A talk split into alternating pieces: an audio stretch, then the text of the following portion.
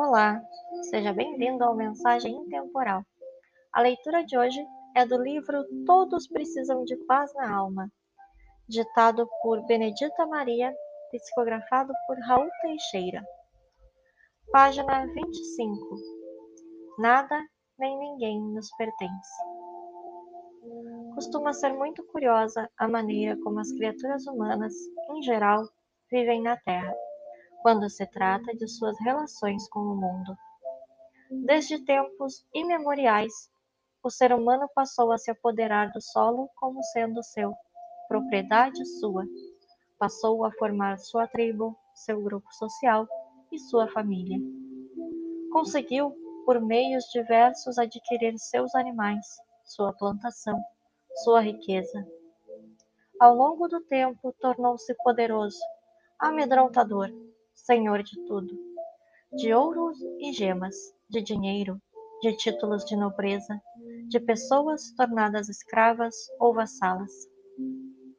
Apesar de tudo o que ajuntou com trabalho digno ou com arbitrariedades, de tudo quanto bradava possuir, bastou que fosse tocado pela mão da morte para ser forçado a deixar na terra o que dela não pode sair, ou seja, todos os bens materiais e os relacionamentos humanos.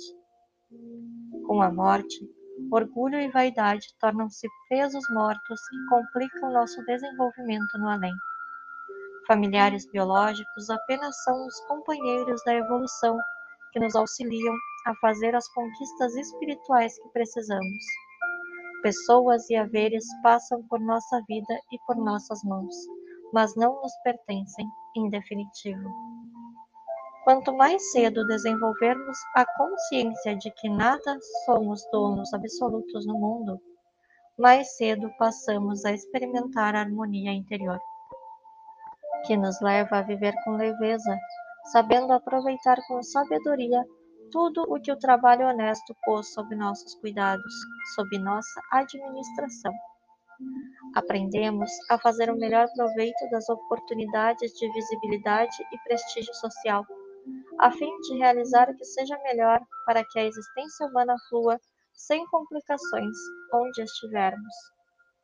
Tudo fica melhor quando a alma humana, no uso da abençoada reencarnação terrestre, vai aprendendo a se desapegar tanto de pessoas quanto de coisas, sem que isso represente indiferença ou ausência de fraternidade ou de amor sem que isso possa ser visto como hipocrisia. Nada é nosso, realmente, dentre as coisas que pertencem ao planeta físico ou dentre aqueles que ocupam posições em nosso presente, posições que podem ter sido diferentes em prováveis vivências do passado ou que poderão ser distintas nos dias futuros. As relações familiares humanas só atendem aos planos divinos que contemplam o nosso crescimento incessante para a imensidão, onde vibra, amoroso, o amor do Pai Celestial. Muito obrigada por ouvir até aqui. Tenha um excelente dia.